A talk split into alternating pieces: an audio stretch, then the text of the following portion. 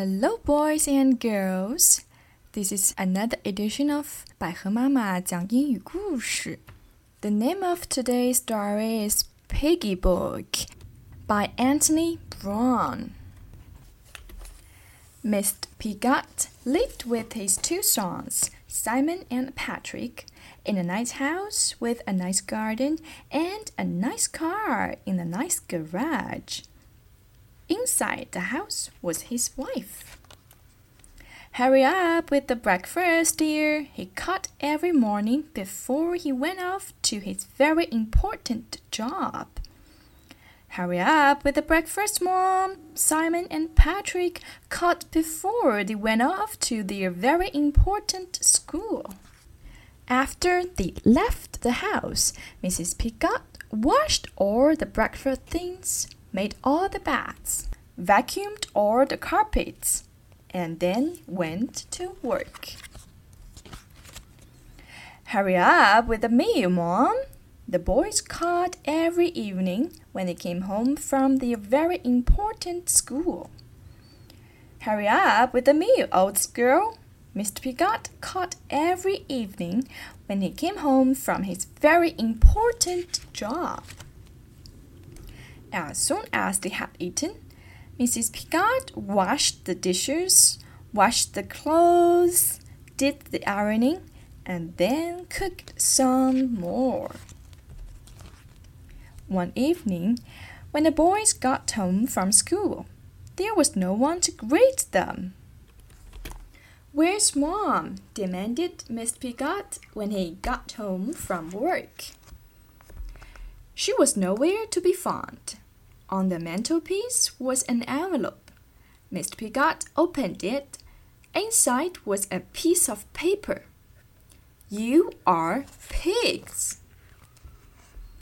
But what shall we do? said Mr. Piggott. They had to make their own meal. It took hours. And it was horrible. The next morning, they had to make their own breakfast. It took hours, and it was horrible. The next day, and the next night, and the day after that, Mrs. Piggott was still not there. Mr. Piggott, Simon, and Patrick tried to take care of themselves. They never washed the dishes. They never washed their clothes. Soon the house was like a pigsty. When is Mom coming home? The boys squealed after another horrible meal. How should I know? Mr. Piggott grunted. They all became more and more grumpy. One night, there was nothing in the house for them to cook. We would just have to root around and find some scraps, snorted Miss Piggott. And just then Mrs. Piggott walked in. Please come back, they snuffled. So Mrs. Piggott stayed. Mr. Piggott washed the dishes. Patrick and Simon made the beds. Mr. Piggott did the ironing. And they all helped with the cooking. Sometimes they even sort of like it. Mom was happy too. She fixed the car. The end.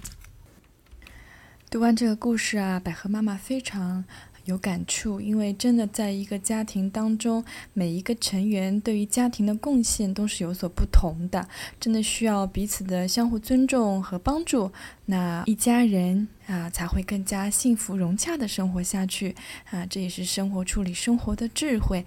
嗯，希望小朋友们喜欢今天这个故事，我们下次再见喽，拜拜。